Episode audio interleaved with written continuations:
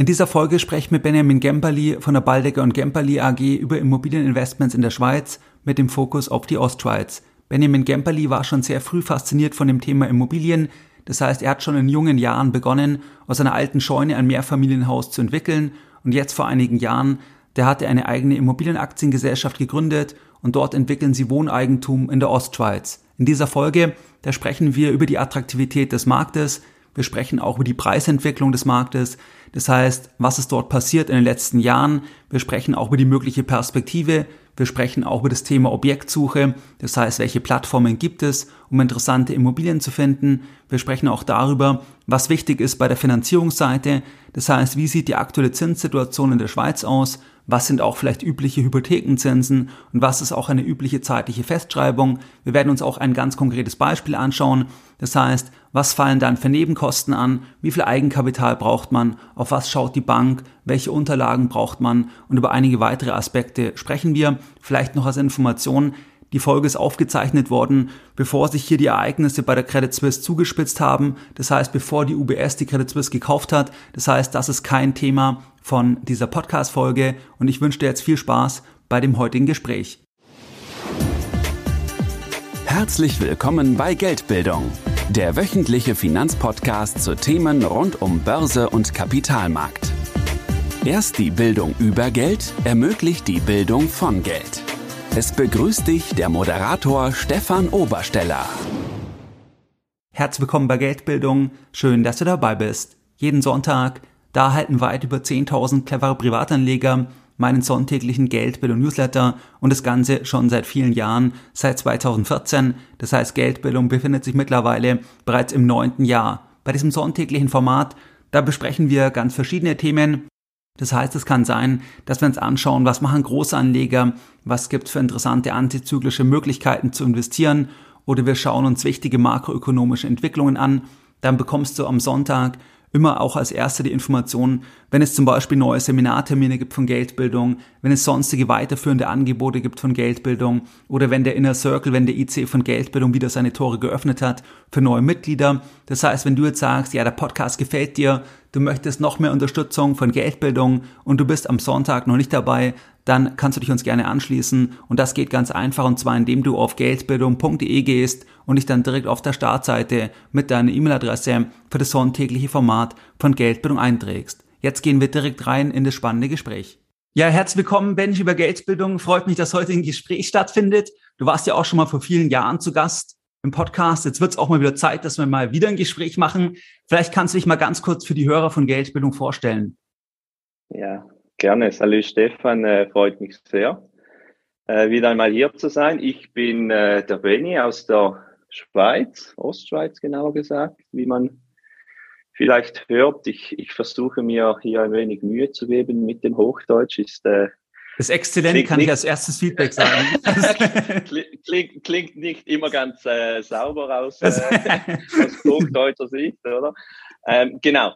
Ich, äh, ich wohne in der Stadt St. Gallen, am, am Rande der Stadt, in einer Mietwohnung. Ähm, genau, bin grundsätzlich seit 2011, mittlerweile auch schon über zehn Jahren, ähm, im Immobilienbereich tätig. Bin aktuell 34 Jahre alt, genau, vielleicht so dazu noch. Ähm, berufliche Stationen waren eine, eine KV-Lehre, Treuhandbasis ähm, als Fundament, dann gab es ein Studium, BWL, Fachhochschule, an der Uni St. Gallen war ich ja auch noch ein Teil mit dir. Ähm, dann durfte ich in der USA studieren ein Semester und habe jetzt noch ein, ein MAS, ein Master in, in Wirtschaftspsychologie vor zwei Jahren abgeschlossen, war auch ganz spannend.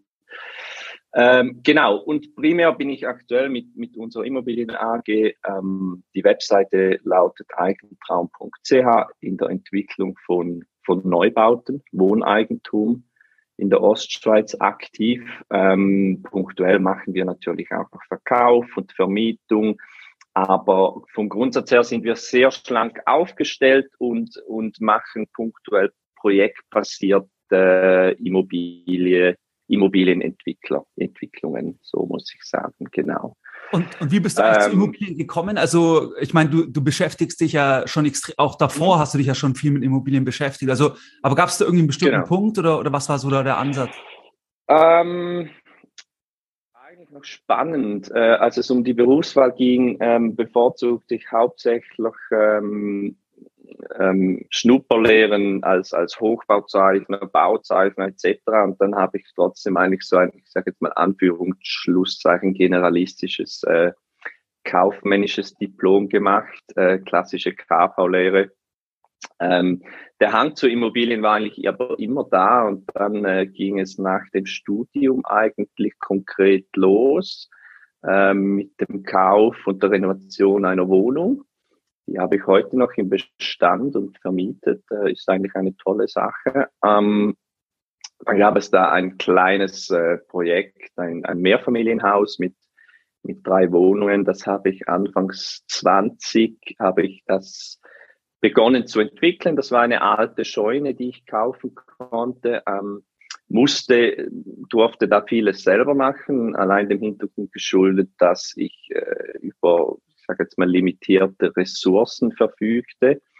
Ähm, also konkret gab es darum, da war eine alte Scheune und, und man konnte mit einem Ersatzbau drei Wohnungen realisieren. Ähm, das war super spannend, ging irgendwie etwa fünf Jahre, ähm, aber war extrem lehrreich da ich, äh, da ich wie alles ein wenig selber machen musste. Also äh, da gab es viele rechtliche Geschichten, dann natürlich die ganze Planung etc. Also das war super lehrreich. Ähm, genau, dann waren wir circa dreieinhalb Jahre noch äh, mit einem Startup aktiv im E-Commerce-Bereich. Das war auch äh, super cool, eine andere Erfahrung. Und das konnten wir dann verkaufen und zeitgleich mit dem Verkauf äh, habe ich mit meinem neuen Geschäftspartner diese Immobilien AG gegründet. Er ist schon über 50 Jahre in dem Bereich aktiv, ist auch, äh, ist auch ein Stück älter als ich, schon, schon lange pensioniert. Und in diesem Setting sind wir jetzt äh, im siebten Jahr unterwegs. Ja. Genau. Kann man eigentlich sagen, dass der Geschäftspartner, mit dem du die AG gegründet hast, dass es auch im, im Immobilienbereich für dich eine Art Mentor dann war? Weil ich meine, du hattest ja Erfahrung, also du hast ja schon mit, mit Anfang 20 dann Sachen gemacht, aber ich sag mal, er hat ja über 50 Jahre Erfahrung, also war das, du hast ja auch extrem viel gelernt, glaube ich, dann noch von ihm, oder? Ja, auf jeden Fall, ja. Also da, da konnte ich sehr viel mitnehmen. Ähm, ich würde jetzt sagen, nicht nur primär aus dem Bereich Immobilien, weil ich finde, du kannst äh, den, den, den inhaltlichen Bereich kannst du immer irgendwo handeln, oder? Also ja. da gibt's ja sowieso immer äh, jemand, der es besser kann als du.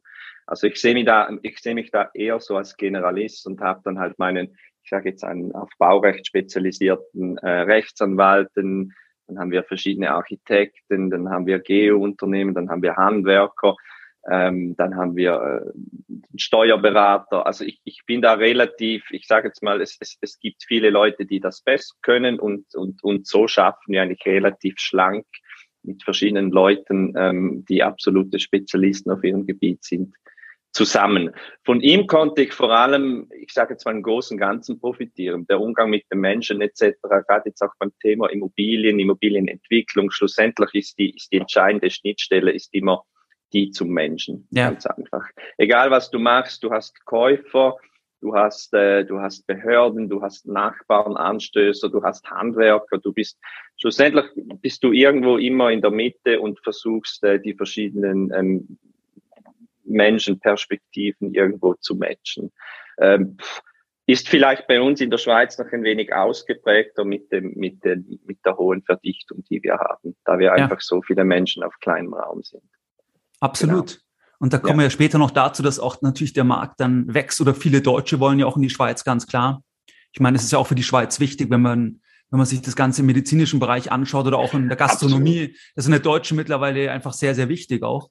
Aber Absolut. Das also das vielleicht kurz noch vorweggenommen. Also das ist extrem wichtig. Und ich, ich denke auch, ähm, auch wenn sich da hartnäckig andere Gerüchte halten. Aber ich, denke, ich denke, der Großteil der, der in der Schweiz lebenden Personen ist, ist, ist sich dem bewusst, dass wir ohne die Zuwanderung, insbesondere auch aus Ländern wie Deutschland, Österreich, Italien, dass schlichtweg die Wirtschaft nicht funktionieren würde. Ja. Also das dürfen wir, glaube ich, sehr, sehr stark so festhalten und und ich, ich, ich, ich wehre mich da auch immer vehement dagegen, wenn jemand sagt, ja, wir haben so viele, ich sag, Deutsch, Italiener, was auch immer, sage ich, ja, bist doch froh. Es, es würde ja. schlichtweg nicht funktionieren. Sind auch viele HSG-Professoren aus Deutschland? genau. genau. Ja, Und Studenten. Genau. Studenten, wobei da gibt es ja die, dieses Limit, aber ich weiß nicht, ob das heute noch ist, dass da ein bisschen Ausländer und so weiter. Ich muss gerade das denken, jetzt ein Freund von mir, der auch Deutscher ist, der in der Schweiz lebt, der ähm, aber auch noch ein Haus in München hat. Der hat mir jetzt erst vor ein paar Tagen erzählt, er muss jetzt zurück nach St. Gallen oder in die Ostschweiz, der wohnt nicht direkt in St. Gallen, weil er den Ausländerausweis verlängern muss. Das fand ich ganz interessant, weil das ist mir dann wieder in Erinnerung gekommen, dass ich damals so lachen musste über diese Bezeichnung. Also weißt, dass du einen Ausländerausweis hast. Das fand ich damals, das war was, wo mir im Kopf geblieben ist, einfach von der Begrifflichkeit. Weil, weil, weil das würde, also ja, es ist mir einfach aufgefallen und da musste ja. ich jetzt an, an die Situation denken, wo er mir das erzählt hat, ja. Aber jetzt haben die Hörer auf jeden Fall einen Hintergrund, dass du ja schon weit über zehn Jahre Immobilienerfahrung, eine Aktiengesellschaft in dem jetzt im Fokus, dann auch ein Geschäftspartner, wo du extrem viel lernen konntest, der ja auch Hochs und Tiefs, sage ich mal, mitgemacht hat und mehr als 50 Jahre Erfahrung hat. Was würdest du denn sagen? Wir hatten ja jetzt schon das Thema, sage ich mal, HSG-Professoren oder generell Gastronomie, Ärzte etc. Was würdest du sagen, was sind die wesentlichen Treiber des Marktes? Weil am Ende, wir beschäftigen uns ja heute in der Folge mit dem Immobilienmarkt in der Schweiz. Ich meine, das Land ist begrenzt.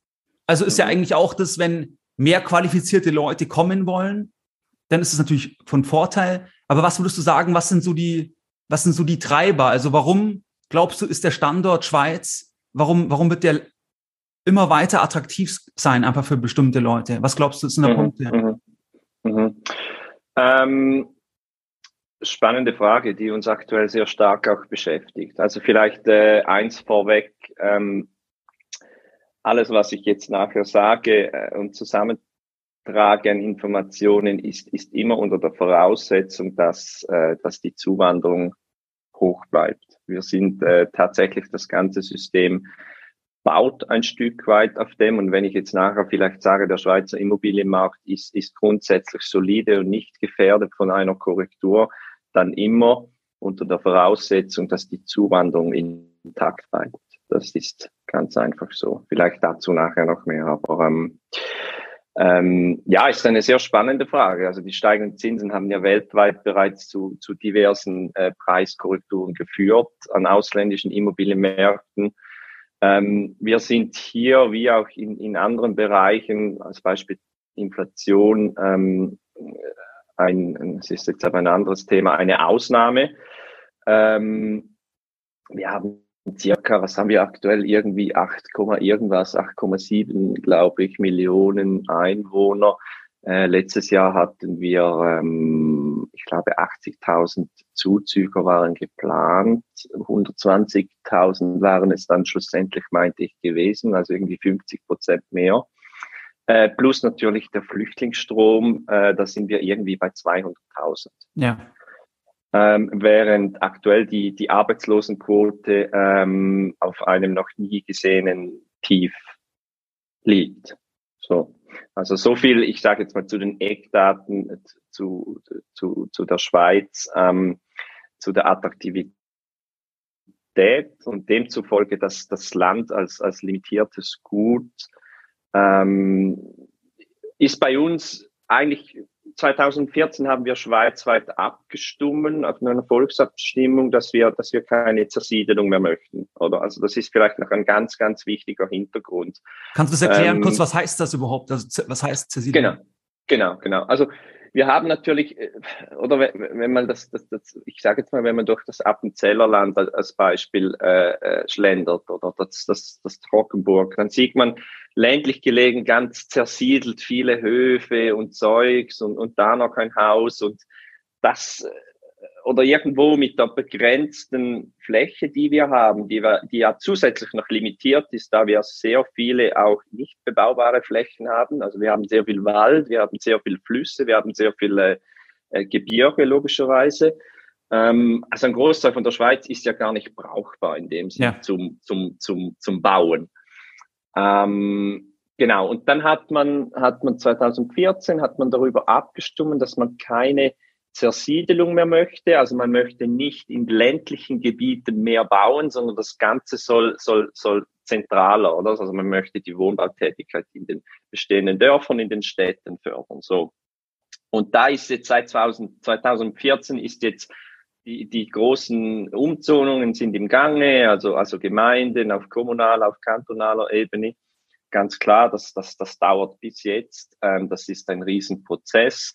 Aber ich sage jetzt mal, der grundsätzliche Punkt, den, den man sich einfach vor Augen führen muss, es wird kein neues Land geben. Punkt. Ja. Oder? Also es gibt Umzonungen, ganz klar. Es gibt Mehrausnützungen, ganz klar. Das muss ja sein, in die Höhe bauen. Aber wir werden keine neuen äh, Parzellen mehr schaffen können. So im groben Ganzen gesagt. Oder? Ja. Das ist jetzt so der begrenzende Faktor vom, vom, vom, vom, vom, vom ich sage jetzt aus eurer Perspektive, auch von der Asset Class ja. ähm, Land in der Schweiz. Absolut. So. Ja. Ähm, genau, dann wesentlichen Treiber vom Markt, dann haben wir natürlich auch viel, viel weniger Bautätigkeit ähm, als auch schon. Übrigens ist da vielleicht kleiner Exkurs, ist natürlich auch die aktuelle, ähm, das weißt du viel besser als ich, die aktuelle Situation an Alternativen ähm, mit den Anleihen ein, ein Thema. Also ja. aktuell die großen Investoren sehen natürlich, ah, okay, da gibt's plötzlich wieder äh, Alternativen zum Betongold Schweiz, zum Bauen. Ähm, das ist sicher aktuell gerade ein, ein Punkt. Dann hatten wir, also wir haben wirklich irgendwo, ich meinte vor etwa zehn Jahren, wenn man es vergleicht, haben wir irgendwie bis zu 40 Prozent weniger ähm, Bautätigkeit im ja. Wohneigentumsbereich, oder? Also es wird viel weniger gebaut. Ähm, wir haben stark gestiegene Baukosten. Wir haben aufgrund der Verdichtung unter anderem haben wir natürlich auch behördlich. Es ist wahnsinnig schwierig, wenn man heute ein Projekt plant. Bei uns ist es ja so, dass, dass, dass jeder die Stimme erheben kann, kostenlos. Ich meinte, das ist in Deutschland und, und zum Beispiel Italien anders geregelt. Also wenn du hier etwas planst, kann grundsätzlich jeder Einsprache erheben. Klar, ja. die Anstößer werden angeschrieben, aber grundsätzlich kann jeder etwas dagegen einwenden. Und dadurch wird es einfach extrem schwierig, ähm, Projekte durchzubringen, Projekte ja zu realisieren. Und das hindert natürlich Investoren, ganz klar. Aber vom Grundsatz her ist die Schweizer Immobilie als Anlage äh, weiterhin attraktiv. Ja. Das ist ganz klar. Also kurzes Zwischenfazit vielleicht. Wir haben in der Schweiz eine, eine, eine unglaubliche Verknappung vom Angebot, während wir in, in, in den letzten Jahren gleichzeitig ein starkes Bevölkerungswachstum haben. Oder? Also es, es, es geht uns grundsätzlich gut. Äh, ich denke, wir müssen da äh, keine Korrektur fürchten. Oder, ja. oder ich sage jetzt mal, das ist so die gängige, die gängige Meinung im, im Markt. Also ja. ähm, oder vielleicht auch noch als Vergleich, aktuell liest man ja von Schweden 15 Prozent etc. Ähm, Korrektur, das ist bei uns, das ist bei uns bis jetzt, wir haben ja auch den Zins angehoben, bis jetzt ist da wirklich noch nichts ersichtlich, oder? Also der, der Wachstum der Preise hat sich verlangsamt, ganz klar, und wird sich weiter wahrscheinlich verlangsamen. Ähm, aber dass jetzt da irgendwo ein Crash kommt, ist, ist, äh, ist wahrscheinlich äh, nicht oder wird wahrscheinlich nicht der Fall. Außer natürlich, klar, wir haben irgendwo gravierende äh, makroökonomische Schocks äh, oder, oder eine strukturelle äh, Veränderung, sprich als Beispiel Rückgang der Einwanderung etc. Ja, aber ich denke, ein großer Vorteil von der Schweiz ist natürlich der, der Zuzug, dass der halt in vielen Fällen auch eben, sag ich mal, sehr qualifiziert ist. Das heißt, ja. dass es eben Leute sind mit einem hohen, mit einer hohen Bildung, mit einem hohen Einkommen, auch, auch zum Beispiel der Faktor Schweiz als sicherer Ort, auch für Vermögende weltweit. Ich meine, das hat ja, ja wenn man sich das überlegt, speist sich das ja aus mehreren Faktoren. Einerseits aus der Geografie, weil es einfach unglaublich schön ist. Das heißt, dass vermögende Menschen natürlich sich es leisten können, dorthin zu gehen, wo sie sich wohlfühlen, wo es schön ist, zum Beispiel von der Natur, wo die Luft sauber ist, wo es viel Angebot gibt, Skifahren, Seen. Das kannst du ja nicht duplizieren.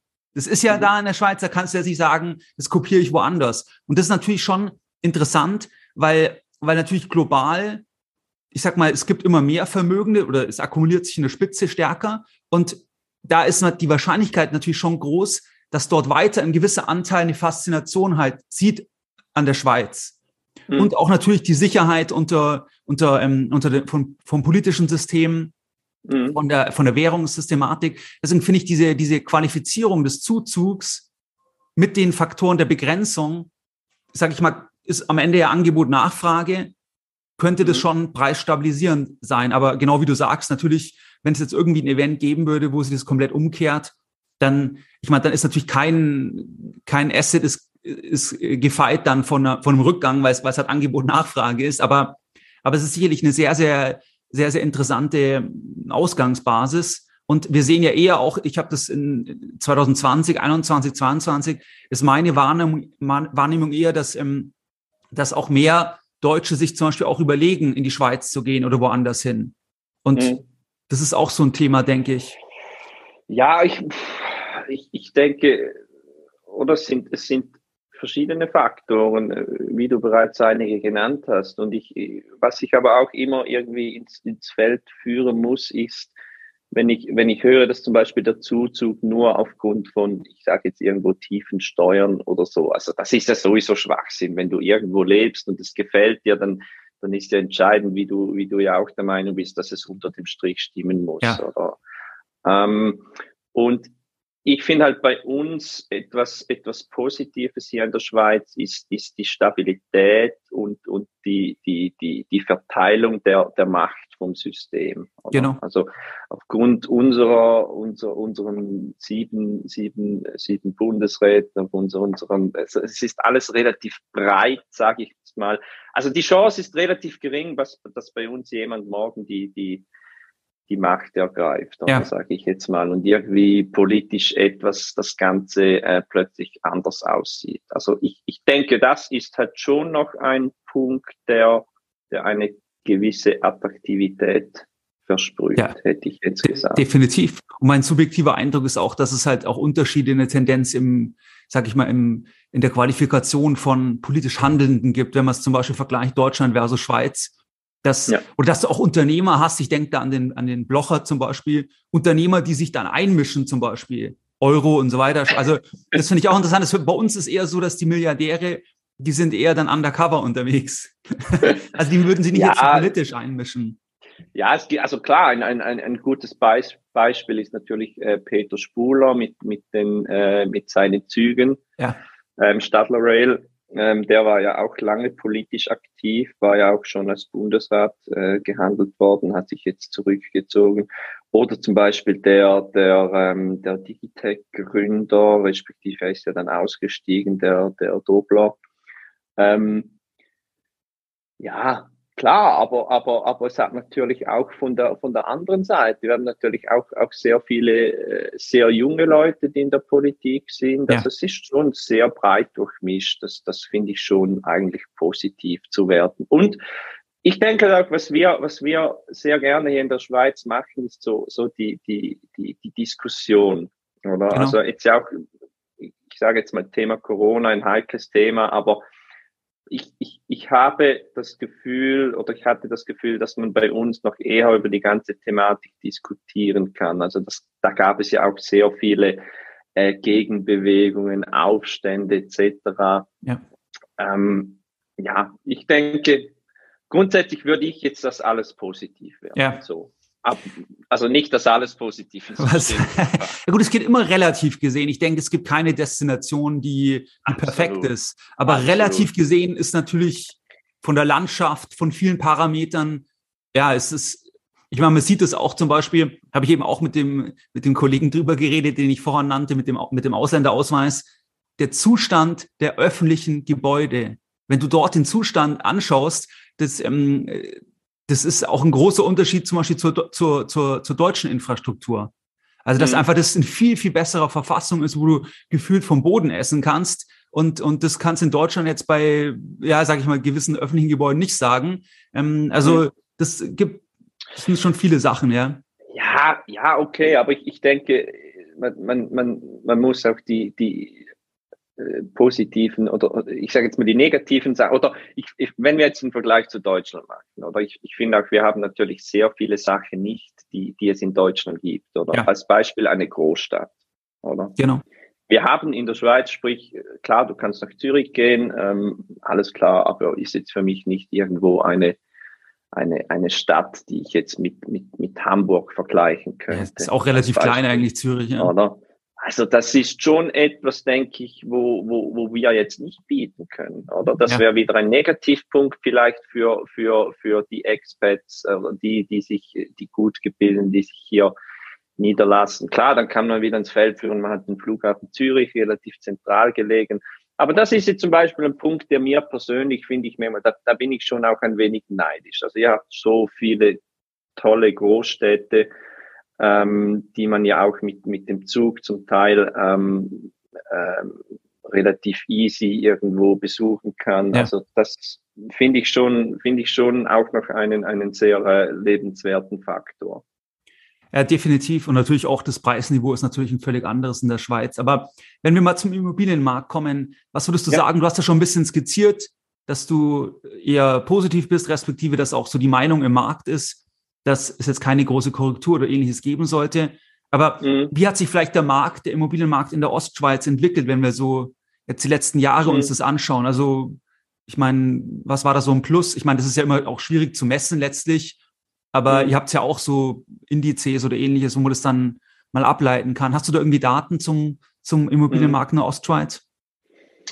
Ähm, die habe ich grundsätzlich ähm, plus minus, aber vielleicht noch eins, eins, eins vorneweg, ähm, was, was einfach rein fürs Verständnis auch noch ähm, erwähnenswert ist, ist natürlich unsere ganze Erdmasse in der Schweiz. Ja, oder? absolut. Ja. Also bezüglich Preisveränderung, bezüglich Stabilität. Es ist dann einfach so, dass wir in der Schweiz eine, eine, eine sehr starke Mami-Papi-Bank in dem Sinn oder Großelternbank haben. Oder und aus, aus dem Grund einfach nochmals zum Thema ähm, Marktstabilität. Aber es ist schon so, also jetzt in, in der jüngsten Vergangenheit ähm, habe ich einen Effekt beobachtet, jetzt gerade im Verkauf. Ähm, wenn man jetzt vergleicht vor einem Jahr oder, oder mehr, da, da standen die Leute für ein Einfamilienhaus Schlange. Das war tatsächlich so. Und wo du früher vielleicht 200, 300 Anfragen per Mail hattest, hast du vielleicht heute noch, noch, noch 50, sage ich jetzt mal. Und am Schluss äh, gibt es vielleicht maximal eine Handvoll Leute, die das, das Ding kaufen wollen, oder? Also ja. ich denke, da ist viel, vielleicht auch noch der psychologische Effekt erwähnenswert, oder? Die Leute glauben, dass, dass, dass die, die, die ganzen Clickbait-Titel in den Boulevardzeitungen, da steht, ja, jetzt äh, vielleicht Immobiliencrash etc. Also da ist noch ein, ein psychologischer Faktor drin, habe ich das Gefühl, dass die Leute im Moment einfach sehr vorsichtig sind, so vergleichbar anfangs Corona-Zeit. Dass die Leute einfach aufgrund der ganzen Zins- und, und, und geopolitischen Geschichten sehr vorsichtig sind. Also das vielleicht ganz kurzfristig gesehen ähm, führte zu einer Entspannung, sage ich mal. Ja. Also aktuell ist die Nachfrage definitiv nicht mehr so hoch wie, wie vor einem Jahr, als wir, ja. als wir noch ein Prozent Zins hatten für eine zehnjährige Festhypothek. Jetzt sind wir irgendwo vielleicht bei, bei zweieinhalb, drei. Ja, also das hat sich sicher verändert. Wenn wir aber jetzt den, den ganz kurzfristigen Effekt äh, ausblenden, ähm, dann hätte ich jetzt gesagt, dass irgendwie so schweizweit hatten wir sicher fast eine Verdoppelung in, in den letzten 20 Jahren von den Preisen. Ja. Ähm, also das sind jetzt alles Aussagen auf einer sehr, sehr hohen Flughöhe, kommt Flughöhe kommt natürlich sehr auf, auf die Lage, auf das Objekt dann, Stockwerkeigentum oder Einfamilienhaus. Ähm, die letzten zehn Jahre waren irgendwie so plus 50 Prozent, hätte ich jetzt gesagt, so ja. ganz pauschal. Ähm, signifikant waren die Wertsteigerungen natürlich in den, in den Corona-Jahren. Ja. Ähm, das war wirklich heftig. Ähm, da gab es zum Teil irgendwie fünf Prozent pro Jahr.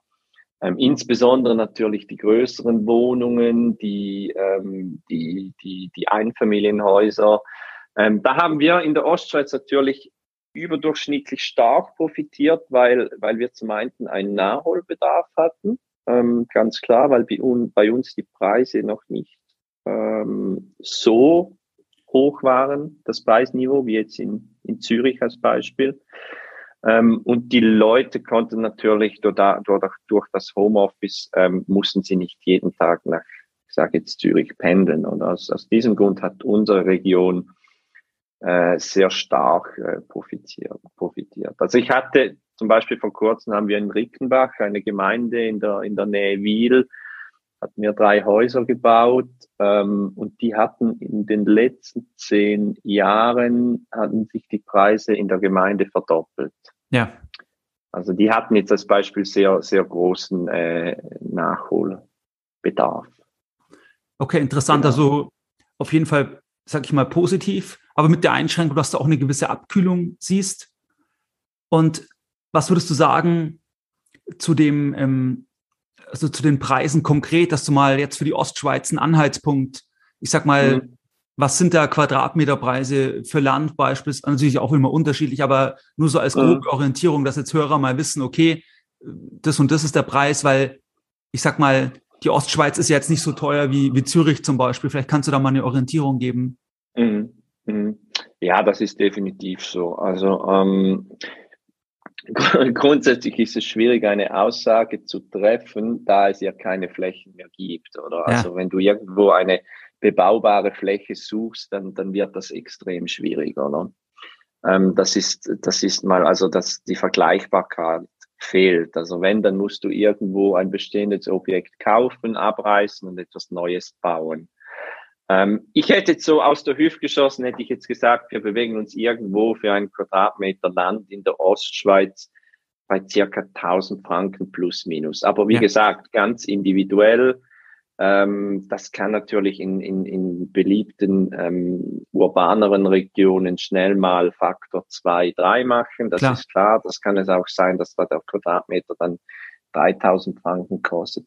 Äh, in der Stadt Zürich ist der Median, meinte, ihr, meinte ich, irgendwo bei 5.000, 6.000 Franken. Ja. Wobei natürlich das über die ganze Stadt gesehen ist und in den Kernzonen natürlich um ein Vielfaches. Also da, da sind wir wieder bei den, den Ausreißern Fantasiepreisen. Goldküste. Da muss ich ehrlich gesagt, das ist genau Goldküste. Da, das ist natürlich, oder der Punkt ist ja auch, natürlich, äh, wenn da, wenn du ein Haus hast, das begehrt ist an einer tollen Lage und du es verkaufen möchtest, dann brauchst du ja nur einen Käufer. So ist es, absolut. Ich meine, das, das, ist ja, das ist ja nicht wie, ich sage jetzt, wenn Samsung 100.000 Fernseher ähm, kalkuliert, dann müssen die ja einen, einen, einen richtigen Preis treffen.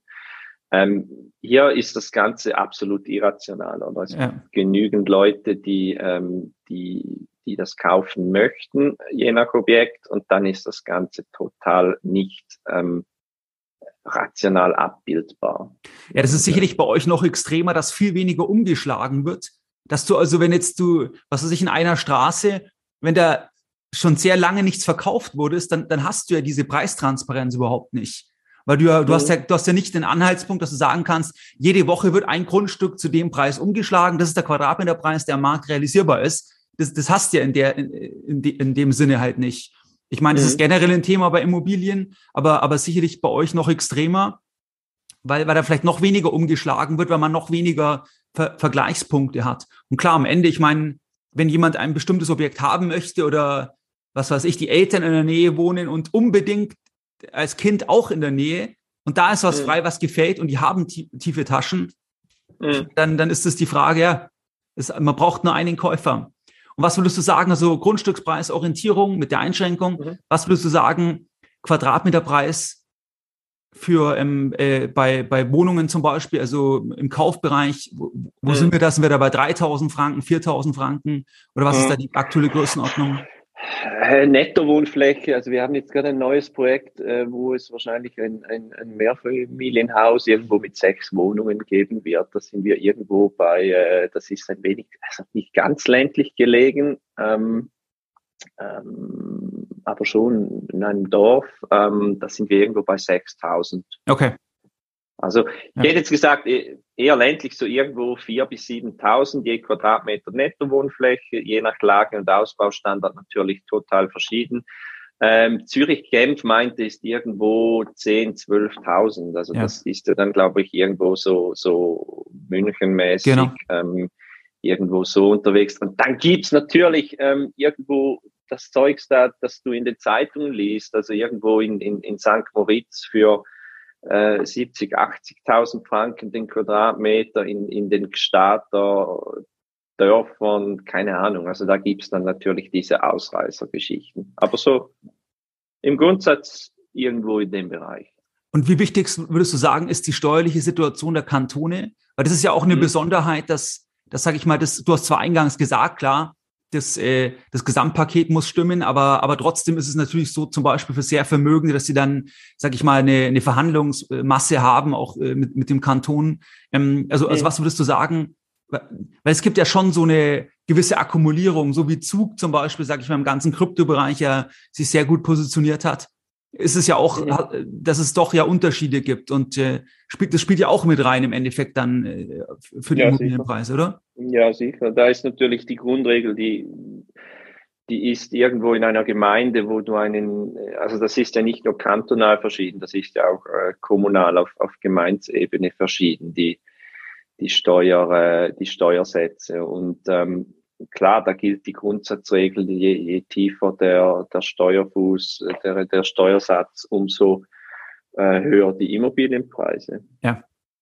Klar, wenn man dann, also das, ja. ja, das ist, das ist so die Grundregel, das ist ganz klar. Und das ist, meines Erachtens ist das schon noch ein wenig speziell bei uns. Ich, ich, ich bin nicht immer zu 100 Prozent einverstanden mit diesen ähm, also jetzt als Beispiel, wir haben in der Stadt St. Gallen einen sehr hohen, ähm, eine sehr hohe Steuerbelastung und wir sind umgeben von Appenzellern, Gemeinden, die, die ich sage jetzt mal Teufeln als Beispiel, Appenzell Ausroden, also die ist europaweit sehr aktiv.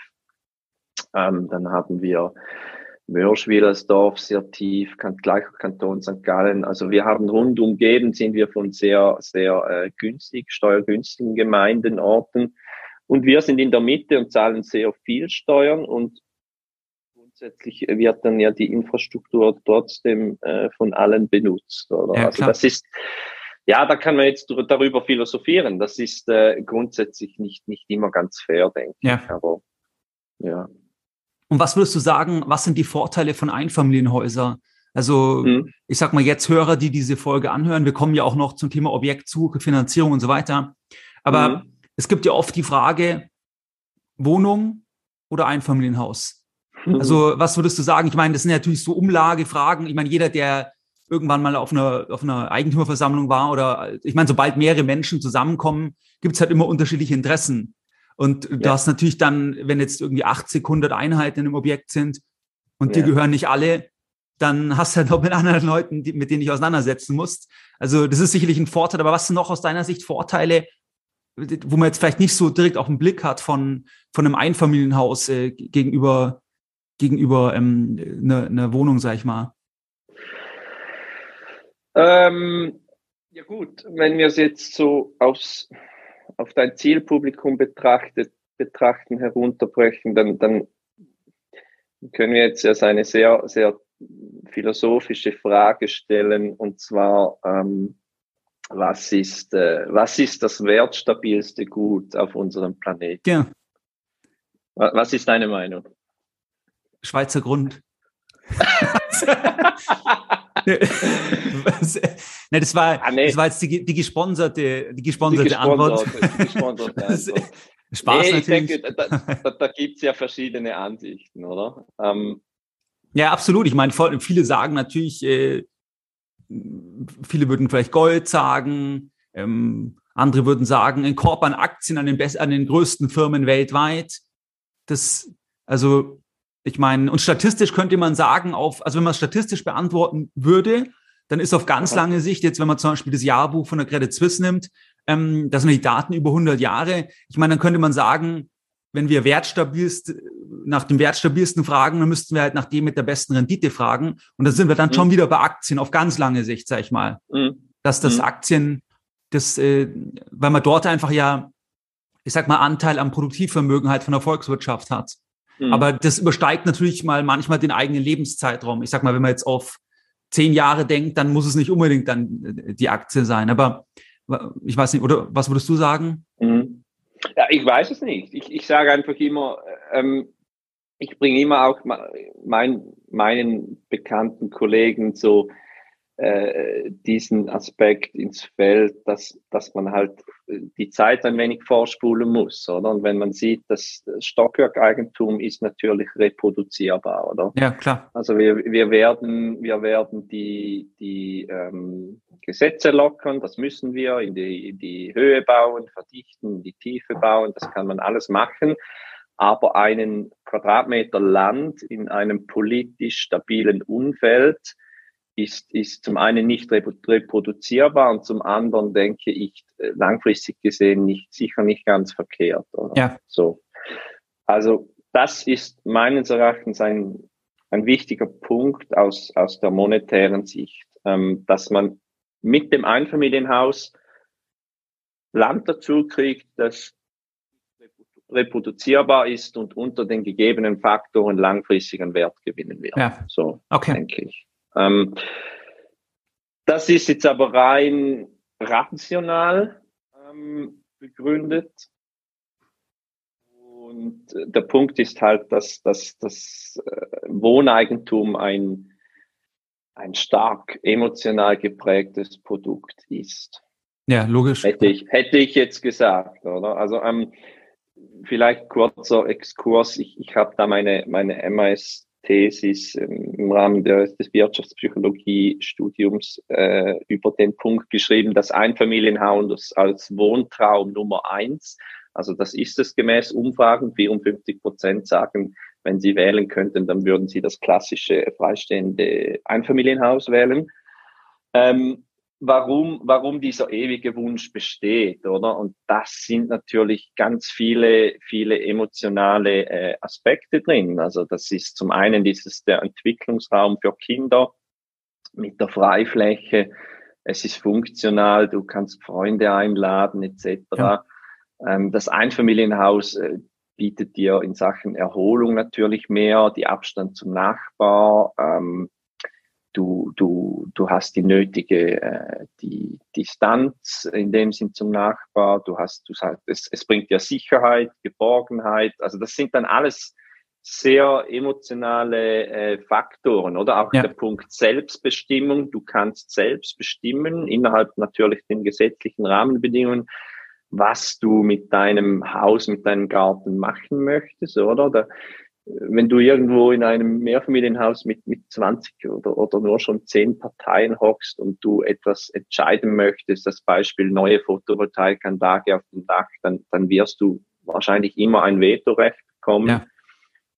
Ähm, ja, solche Sachen oder auch der Faktor irgendwo permanent ankommen mit äh, ja, sich einrichten für längere Zeit und das Ganze dann an die Kinder weitergeben. Also das sind dann alles jetzt weg von den rationalen Gründen, von den monetären Gründen hin zu, zu, ja, zu der emotionalen Geschichte. Ja. ja, definitiv. Ich meine, es ist ja in vielen Fällen ist es auch dann die größte, die, die größte Ausgabe natürlich, die jemand tätigt in seinem Absolut. Leben. Es ist oft der Immobilienkauf Absolut. halt. Und, Absolut, ja. aber ich sehe es auch, ich denke, gerade bei, weil du ja gesagt hast, dass die Jahre 2021 sehr stark waren. Ich denke, da gab es, also das hat man in Deutschland auch gesehen, da gab es ja auch so den Trend einfach, eben zum alleinstehenden Haus. Einfach auch, mhm. weil das ja dann, sag ich mal, auch als Antwort gesehen wurde, eben mehr zu Hause, aber auch mehr Abstand zu anderen Leuten und so weiter. Ich meine, das hat ja genau in diese Zeit gepasst. Und mhm. das ist natürlich ein Thema. Und wenn wir jetzt mal weitergehen, also jetzt haben wir ein bisschen über die Attraktivität des Marktes in der Schweiz gesprochen. Wenn wir jetzt mal anschauen, das Thema Objektsuche, weil ich sag mal, ich habe ja einige Hörer, die vielleicht selber überlegen, in die Schweiz zu gehen oder beispielsweise, ich habe auch viele Schweizer als Zuhörer oder auch Deutsche, die in der Schweiz leben oder also gibt mhm. ja viele Überschneidungen mit der Schweiz. Ähm, also wenn mhm. wir ganz konkret uns mal anschauen, was sind denn Plattformen, um interessante Immobilien zu finden? Also ich sag mal, wie bei uns Immobilien Scout oder ähnliches. Was sind so die gängigsten Plattformen in der Schweiz, mhm. wo du selber zum Beispiel auch schaust, wenn du, wenn du Objekte inserierst oder wo du auch mal reinschaust, was so ein Angebot ist? Also was sind da die, die gängigsten Plattformen? Mhm. Ähm, also das ist jetzt primär in der deutschsprachigen Schweiz, wo ja, denke ich, auch eher jetzt ja. für dein Zielpublikum entscheidend ist. Ähm, da gibt's ganz klar ImmoScout, New Home, HomeGate. Also äh, ganz klar ImmoScout. Ähm, denke ich, das ist ein sehr, sehr gutes äh, Tool, weit verbreitet. Äh, ich, ich reduziere mich jetzt auf den Wohnbereich in der deutschsprachigen äh, Schweiz. New Home ähm, ist auch ganz, ganz gut für, für Wohneigentum. Homegate ist, äh, New Home ist eher vielleicht Ostschweiz orientiert, Homegate ist eher äh, Zürich orientiert. Ähm, mit diesen drei hat man sicher, sicher 80, 90 Prozent abgedeckt. Ähm, und da gibt es äh, comparis.ch mit C geschrieben, comparis.ch. Das ist vielleicht generell noch, noch eine gute ähm, Seite für deine Hörer, die sich interessieren für die Schweiz. Also das ist ein Vergleichsportal, so eine aggregierende Plattform. Da werden alle Angebote zusammengefasst. Da kann man auch Suchabos einrichten. Die machen zum Beispiel auch einen Vergleich der Hypothekarzinsen. Also da kannst du relativ viel Informationen rausziehen. Ja. Genau. Und wo schaust du selber? Also, wenn du jetzt Objekte suchst, schaust du selber auch auf diesen Plattformen oder hast du andere Quellen? Ja, also ich benutze diese Plattformen sicher, habe da meine Abos eingerichtet und dann ähm, ist sicherlich das Netzwerk entscheidend, ja. Ja. Wenn man irgendwo auf ein Off-Market-Angebot äh, stoßen möchte. Und genau. hast du da irgendwie kreative Möglichkeiten? Weil ich meine, es gibt ja verschiedene Varianten. Was weiß ich jetzt? Du hast irgendwo eine, eine Wohnung schon und dann, mhm. äh, dann versuchst du andere Eigentümer anzusprechen, ob jemand es verkaufen will oder es gibt ja verschiedene Varianten, wie man überlegen kann, wie man im Prinzip die, die Information bekommt, dass jemand verkaufswillig ist, bevor er es mhm. inseriert hat, bevor es an irgendeinen Makler gegeben ist. Also äh, hast du da irgendwie selber schon mal Sachen gemacht oder was? Oder hast du irgendeine Idee? Oder man könnte ja auch inserieren, dass man sagt, ja, sympathisches Arztpaar aus äh, Deutschland äh, übersiedelt und sucht XY. Also was sind da vielleicht für Ideen, wenn jetzt ein Hörer sagt, er will, er will ein bisschen mehr Kreativität? Ja, ist noch schwierig, das Rad neu, neu, neu zu erfinden. Ähm, ganz kreativ ist natürlich, sich einen äh, Golden Retriever und einen Kinderwagen zu mieten und durch das Quartier zu laufen und die Leute ansprechen. Das ist so, da kommt ähm, man ins Gespräch und dann, und dann äh, das ist der erste Schritt getan. also es ist schon auch erstaunlich, ich, ich hatte gerade diese Woche, war ich ein Haus besichtigen und da hat, das hat die Eigentümerin gekauft vom, von einem älteren Ehepaar, weil ihre Eltern schon nebenan wohnen und ähm, die hat das anscheinend zu einem, ich kenne die, die Summe nicht, aber zu einem sehr günstigen Preis erhalten. Ja. Also das gibt schon auch noch, aber ja, ist ja auch nicht immer ganz fair, finde ich. Also ich finde da grundsätzlich der Markt als Indikator ähm, per se nicht verkehrt, oder? Als, als dass jetzt da ein, ein älteres Ehepaar auf ja, 200.000 verzichtet, so dass jemand Jüngeres dann davon profitieren kann. Ob das richtig ist ich, und fair, ich weiß es nicht. Ja, nur wenn sie es explizit wissen. Ich denke, ich denk, unfair ist es, wenn es, wenn es dem Verkäufer nicht bewusst ist. Also, ja. weißt, wenn der Verkäufer jetzt sagt, ganz bewusst verkaufe ich das deutlich unter dem Marktpreis, weil ich das unterstützen möchte, dann ist es ja, sage ich mal, wenn der geschäftsfähig ist, kann er das ja machen. Aber wenn er, wenn er im Prinzip das gar nicht weiß, dass es eigentlich viel mehr wert ist, und man sich da irgendwie ja. so reinreden lässt, das finde ich auch, dann ist natürlich überhaupt nicht, nicht in Ordnung. Aber ja, das, aber gut, dann sagst du, okay, Netzwerk ist natürlich, da muss man halt vor Ort sein und so weiter. Ja, das, ganz klar. Also das, das, das, das, ich, ich bin zum Beispiel in der Stadt Zürich, habe ich jetzt null, null Anknüpfungspunkte. Da, da hätte ich keine Chance, um da irgendetwas Spannendes ähm, machen zu können. Ganz klar. Ja. Da, das ist netzwerkbezogen und das Netzwerk ist halt ortsbezogen. Ja.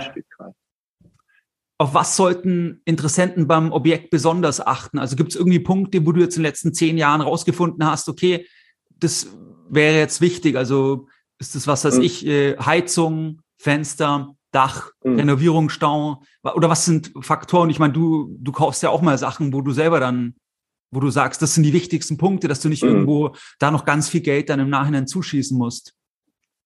Ja, ich denke, das ist wahrscheinlich äh, ähnlich wie, wie in Deutschland. Also, ähm, also vielleicht kurz vorgegriffen, bei einem Mehrfamilienhaus ist sicherlich der Erneuerungsfonds wichtig. Ja. Ähm, das ist dann so ein Fonds, wo man zurückgreifen kann, wenn als Beispiel das Dach renoviert werden muss. Nee, das, genau, diese Erneu kannst du vielleicht nochmal zum Erneuerungsfonds ähm, weil das war, glaube ich, jetzt ein bisschen abgehakt, was, was es genau ist. Ja, genau. Also beim, beim Mehrfamilienhaus, bei einer Wohnung in, in einem Mehrfamilienhaus, da ist der Erneuerungsfonds sicherlich mitentscheidend, ähm, wie viel man da schon einbezahlt hat. Weil aus diesem Fonds, wo alle Eigentümer einzahlen, bezahlt man dann so Renovationen wie zum Beispiel ein neues Dach oder neue Fenster. Oder? Ja. Das ist sicher wichtig und dann ist da sicher noch, ähm, dann würde ich nach, noch die Protokolle anschauen von den Eigentümerversammlungen, ob da nicht irgendwo, ich sage jetzt ein Querulant im Mehrfamilienhaus ja. wohnt, wo, wo, wo dich dann äh, hindert von, ich sage jetzt wieder die PV-Anlage oder als Beispiel. Ja. Ähm, Einfamilienhaus ist, ist wahrscheinlich gleich wie in Deutschland. Also die, ich würde sagen, die, die großen Dinge sind entscheidend, die Bausubstanz, äh, die Gebäudehülle, also sprich Dach, Fassade, Fenster, äh, das Heizsystem, ähm, das sind die entscheidenden Sachen. Oder ein, ein, ein, ein Bad oder ein, eine Küche renovieren, das, das bringt dich nicht um. Aber die genau, großen ja. Dinge sind entscheidend. Äh, in der Schweiz vielleicht noch ganz wichtig. Ähm, die Regulatorien bezüglich äh, Umweltthematik sind natürlich extrem hoch und dementsprechend kostet eine Heizungserneuerung äh, sehr viel Geld. Also das ist sicher noch ein, ein Punkt und das wird auch nicht weniger. Also wir ja. haben da halt ein extrem hohes Niveau, was auch viel kostet. Und ansonsten halt die Lage, ganz klar. Makro-, ja. Mikrolage, Steuersituation, Anschluss ÖV, Autobahn etc. Ja. Und was würdest du sagen zu den Preisen, also Angebotspreis versus, versus im realer Preis? Also wie verlässlich sind die Angebotspreise? Wie viel Spielraum ist da in der Regel noch vorhanden? Ist natürlich auch total individuell, aber, aber nur mhm. der Angebotspreis ist ja nicht zwingend der finale Preis, sag ich mal, der dann bezahlt wird. Was sind da deine Erfahrungen? Ja, das, das kommt halt wirklich darauf an. Also früher, früher, ich sage jetzt mal nach vor einem Jahr, gab es wirklich sehr viel Bieterverfahren.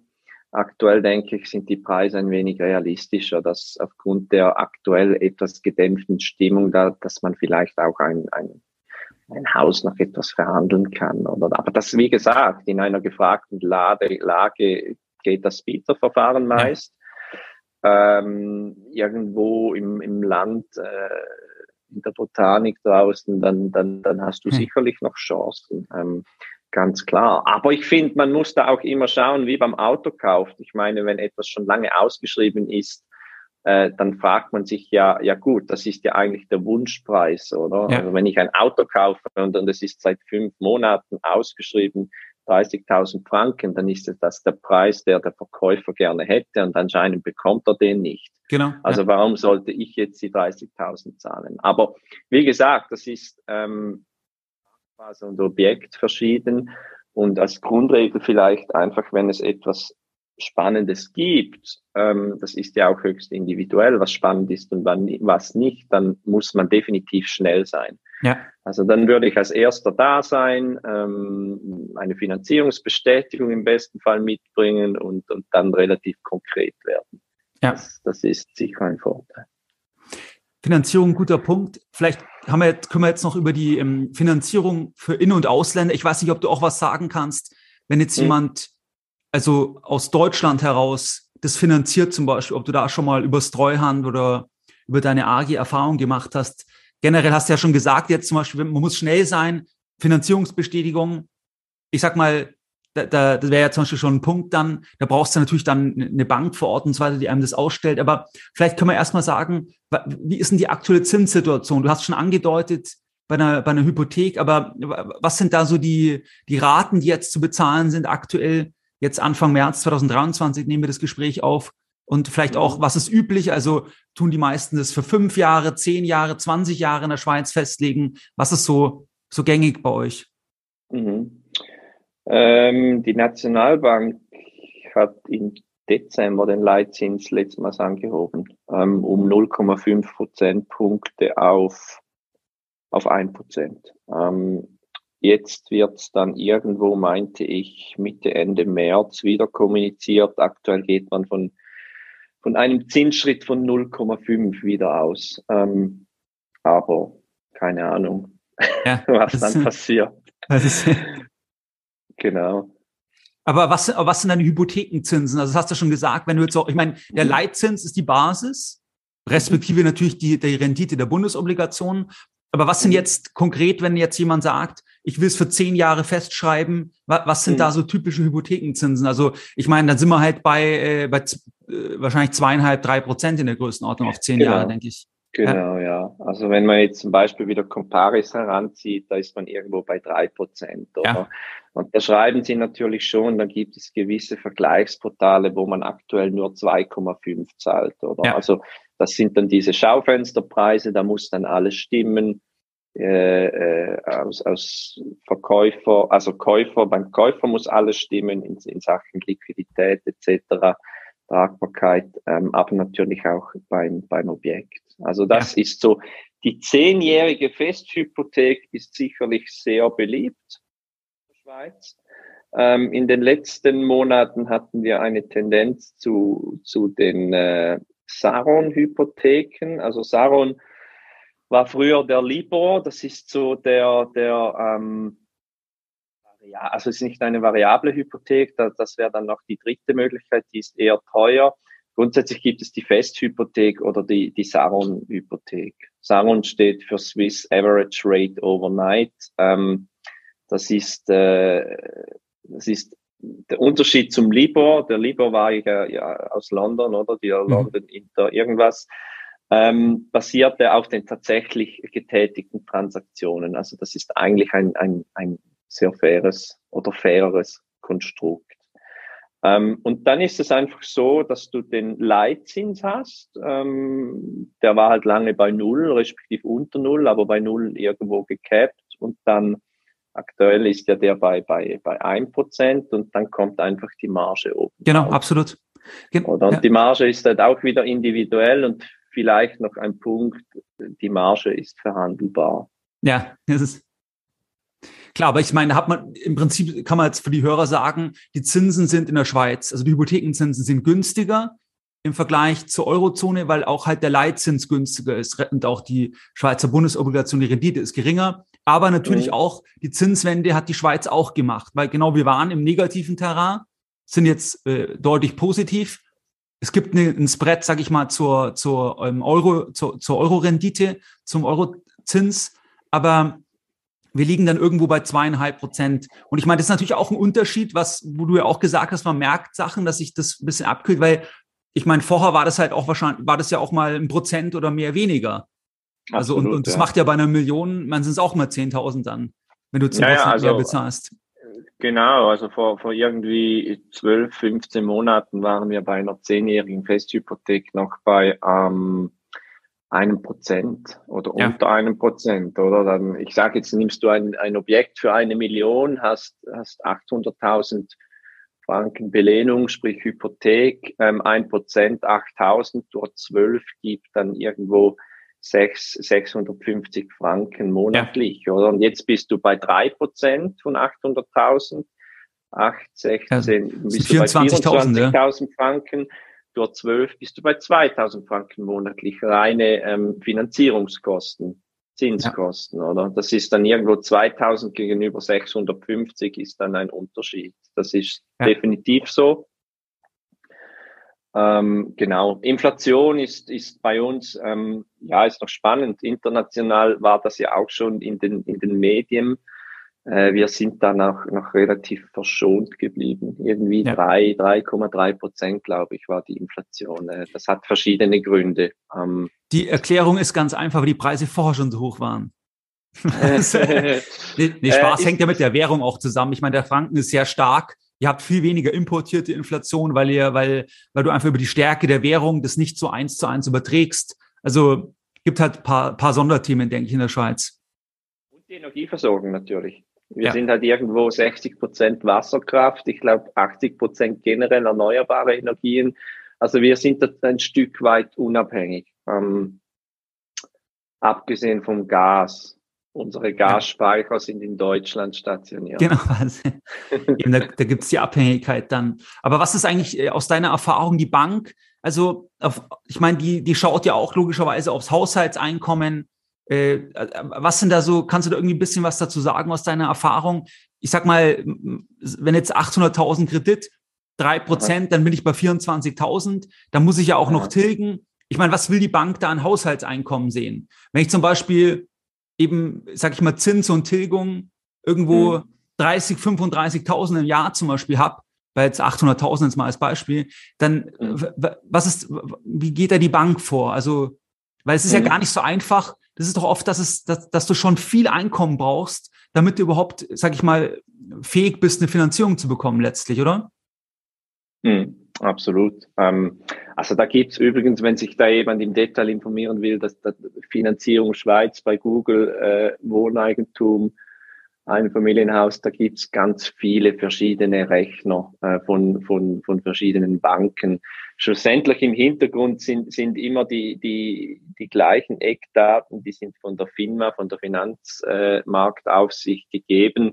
Also da ist zum einen mal 20 Prozent Eigenkapital, das man mitbringen muss. Ich sage jetzt wieder bei der Wohnung äh, für eine Million oder beim Einfamilienhaus ähm, muss man da 200.000 Franken bringen. Aktuell Franken, Euro sind wir ja irgendwo Parität, meinte ich. Plus mehr oder weniger, ja, genau. Mehr oder weniger. Genau, also maximal 80 Prozent vom, vom geschätzten Immobilienwert dürfen fremdfinanziert sein.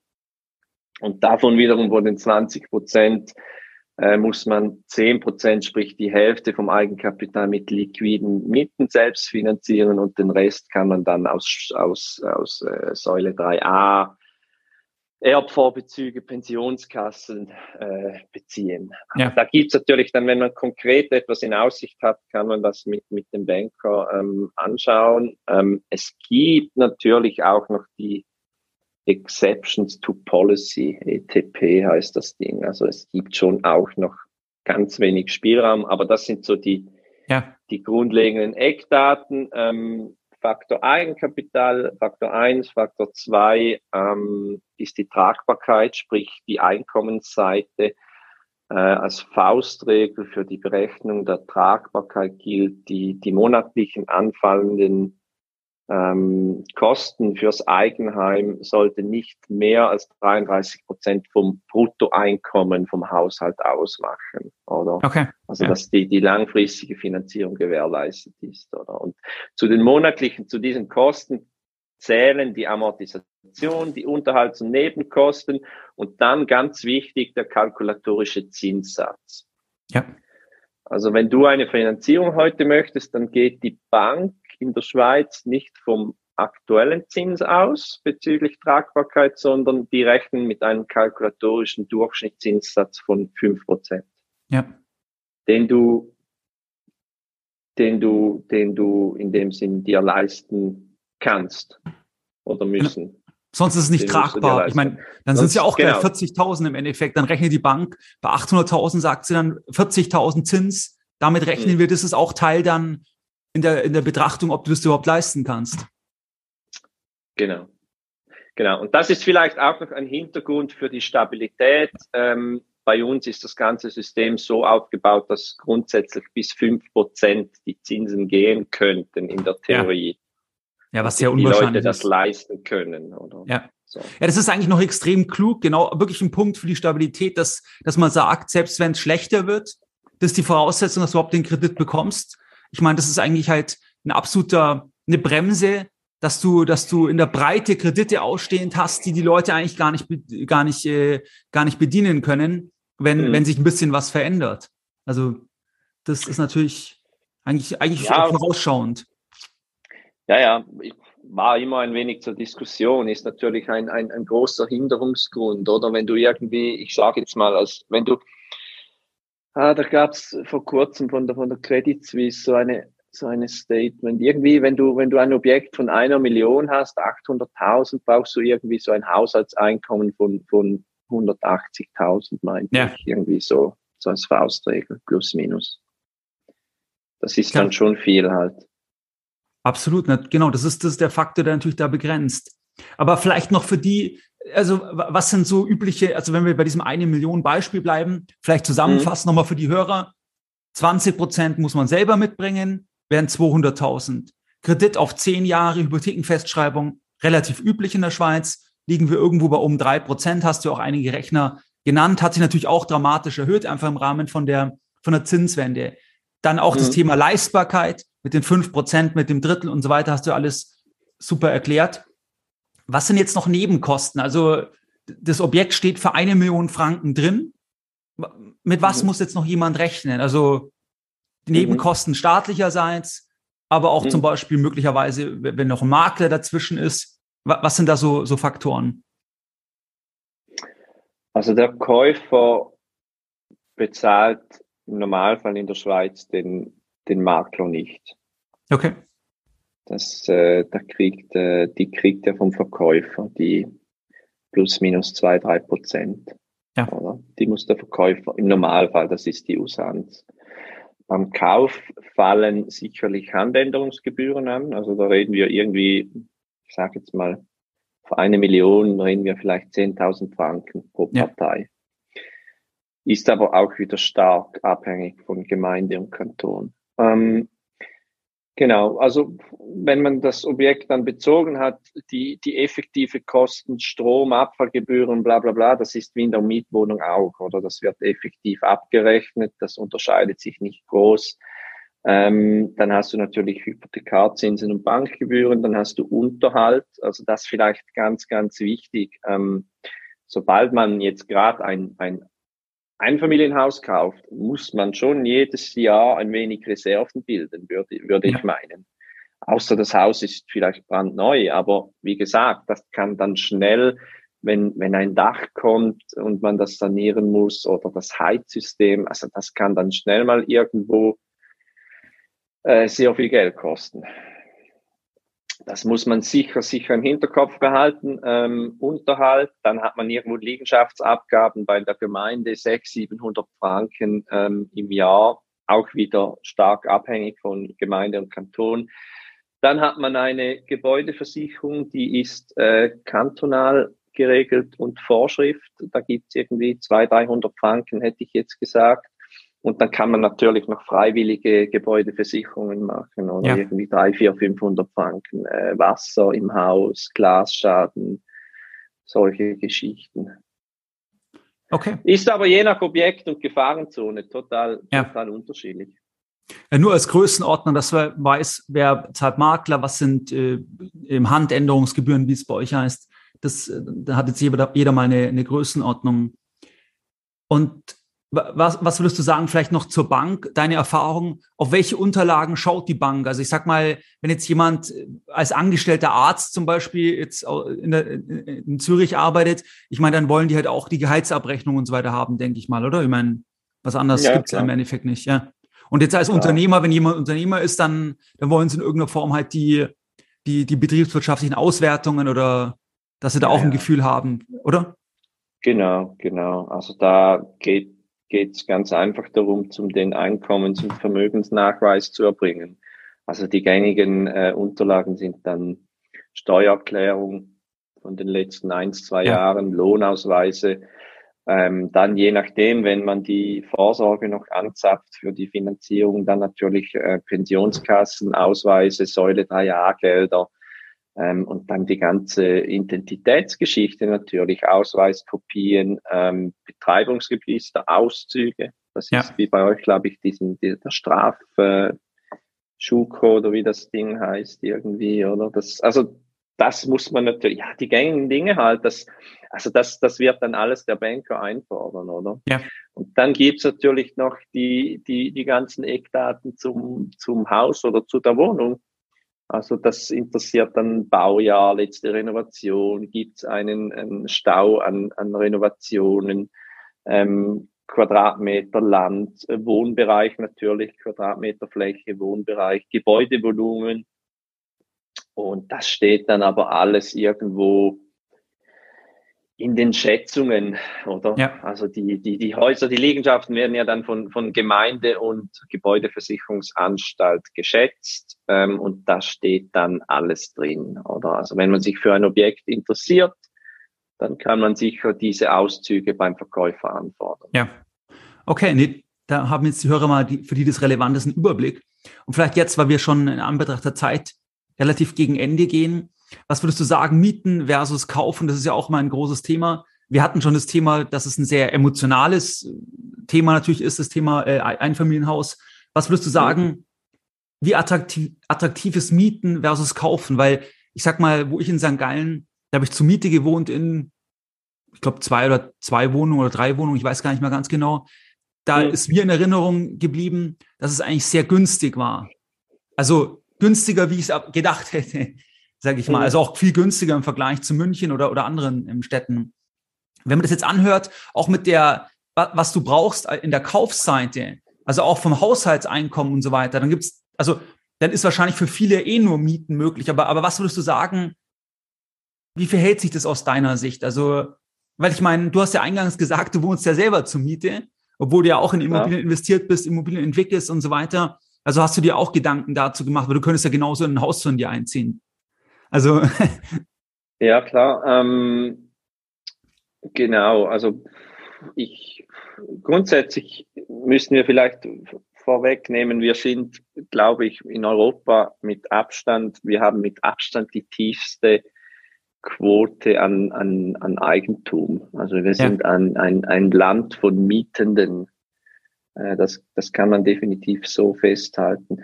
Aktuell, wenn man den Boulevardzeitungen glaubt, dann ist die Tendenz ganz klar hier, dass jetzt äh, Mieten wieder günstiger ist. Ja.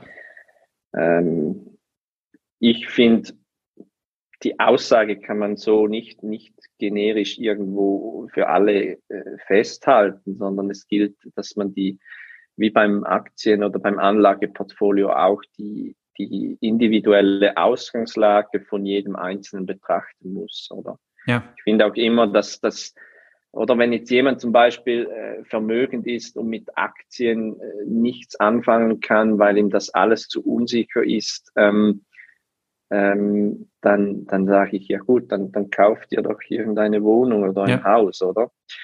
Aber der Punkt ist halt auch, bei vielen ist das ein absolutes Klumpenrisiko. Oder? Ja, absolut. Also das ist dann ein, ein Asset, wo, wo praktisch alles drin ist. Also rein rational betrachtet macht, macht das Kaufen äh, für viele eigentlich nicht, nicht wirklich Sinn, glaube ich. Ähm, ja.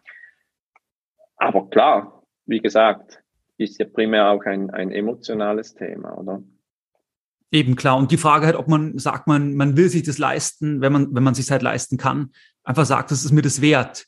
Also das ist ja dann, das genau. muss ja nicht dann mit Bleistift ausgerechnet werden, weil man, man ist ja dort dann und so weiter. Also, okay, genau. das. Aber, aber mein Gefühl. Ob, ja. Nee, sag du. Die Opportunitätskosten halt nicht, nicht außer Acht lassen, oder? Ich würde halt wirklich schauen, ähm, ja, wo kann ich vielleicht das Kapital sinnvoller einsetzen oder möchte ich jetzt hier 200.000 Franken binden oder kann ich vielleicht sogar ein Renditeobjekt kaufen, vermieten, ist viel lukrativer und, und irgendwo günstig zur Miete leben. Also das ist ja immer ganz, ganz individuell, je nach ja. Bedürfnis. Oder? Das stimmt. Ähm, vielleicht noch als äh, letzter Punkt das Thema Tilgung, wir hatten es ja auch im Vorgespräch kurz. Also mhm. es gibt ja einen bestimmten Grund, warum in der Schweiz nicht jeder als Ziel hat, komplett alles abzutragen an Hypothek. Kannst du da mhm. vielleicht was dazu sagen, weil das auch ein Unterschied ist zu Deutschland? Ich sage mal, in Deutschland ist das Ziel, dass wenn jemand ein Eigenheim hat, was finanziert ist, dass es mit Renteneintritt aller, aller spätestens abbezahlt ist. Aber mhm. in der mhm. Schweiz ist das ja nicht das, das absolute Ziel in jedem Fall, sondern man, man lässt ja teilweise noch Hypothek drauf stehen. Was ist mhm. da der. Hintergrund aus deiner Sicht? Also ein, ein, ein Punkt ist sicher die Thematik mit den Schulden, oder? Dass wenn man Schulden hat, dann kann man ja auch die Hypothekarzinsen abziehen. Das ist sicher ein Thema. Ähm, ist historisch war halt schon immer so. Ich, ich kenne das, kenn das gar nicht anders. Hab da auch noch nicht so krass hinterfragt. Und ja, ich finde es schon noch spannend, oder? Man kann auch festhalten, wir sind pro Kopf absolut betrachtet wahrscheinlich äh, eines der reichsten Länder ja. ähm, überhaupt. Gleichzeitig sind wir aber auch pro Kopf, pro, äh, wenn man die Schulden, den Schuldenberg absolut betrachtet anschaut, auch mitunter unter den Top-Ländern wahrscheinlich, ja. oder? Ähm, insofern sehr spannend, ja, hat sicher auch mit den hohen Preisen zu tun und natürlich mit dem Aufbau unseres Vorsorgesystems wo, wo der ganze Immobilienmarkt sicherlich auch eine tragende Rolle ja. spielt. Und auch, ich meine, dass ihr eine Vermögensteuer habt, was ja auch, mhm. eine Besonderheit der Schweiz ist, wobei die nicht so relevant ist in den meisten Fällen, oder? Nee, die ist, ich meinte irgendwie je nachdem so zwei Promille oder so. Die ist ja. relativ, im Vergleich zur Einkommensteuer ist die, ist die nicht so, fällt die nicht so extrem ins Gewicht. Und da war im Studium meine, wenn ich mich richtig erinnere, ging es auch immer darum, dass es dann auch stark um die Erfassung geht. Dass quasi das Steueramt erfasst, was die Steuerpflichtigen an Vermögen haben und deswegen das eher, also das auch ein, also quasi der Hintergrund ist, was man sagt, die ist nicht hoch, aber dann haben wir erfasst zumindest schon mal, was jeder hat, weil jeder mhm. es eben sagen muss. Weil wenn ich keine mhm. Vermögensteuer zum Beispiel habe, wie jetzt ähm, in Deutschland, dann, dann, dann musst du ja gar nicht quasi deine Assets so wie auflisten in dem Sinne, weil, weil, es, mhm. weil es jetzt nicht irgendwas gibt, also dass, dass das Steueramt halt mehr Transparenz dann eigentlich hat. Könnte, könnte ja auch ein, ein Vorteil genau, sein. Genau, ja, genau. Also da gibt's gewisse Anreize, wie auch die Verrechnungssteuer, dass du halt deine Assets äh, äh, oder deine Konti angibst und nicht irgendwo Steuern hinterziehst ähm, und so die, die, die Steuerämter Klarheit haben. Ja, ja. genau. Okay, prima. Ich denke, jetzt haben wir wirklich sehr viele Themen abgedeckt von Attraktivität, Markt, Objektsuche, Finanzierung, In- und Ausländer. Ähm, hast du noch äh, hast du noch irgendwie einen Aspekt jetzt oder was sonst würde ich sagen, können wir auch langsam das Gespräch dann Richtung mhm. Ende führen, weil wir ja schon auch sehr weit fortgeschritten sind von der Zeit. Ja, sehr, sehr gerne. Also ich, ich hoffe, ich konnte einen kleinen Mehrwert bieten für die, für die Hörenden. Ähm, ich stehe auch sicherlich gerne zur Verfügung, wenn es irgendwo eine konkrete Frage gibt, kann die dann auch entsprechend irgendwo meinen Kontakten weitervermitteln. Ähm, wenn jemand konkret äh, etwas sucht oder hat oder, oder, oder, oder generelle Informationen äh, äh, Schweiz ähm, benötigt. Ich, ich bin da auch noch in Kontakt mit einem Treuhandbüro, wo ich regelmäßig zusammenarbeite, die, die sehr viel auch Deutschland-Schweiz macht. Also auch da äh, kann ich sicher jemanden vermitteln, falls jemand Fragen hat. Ähm, ansonsten war schön war schön und, und, und ich danke dir für den, für den regelmäßigen, wertvollen Content, auch insbesondere in deiner Inner Circle Gruppe, wo, genau. ich, wo ich auch sehr schätze, diesen, diesen monatlichen ähm, Infoteil. Ja, genau. Hat mich Perfekt. sehr gefreut. Hat mich auch sehr gefreut. Ich werde ja. auf jeden Fall die Seite auch verlinken.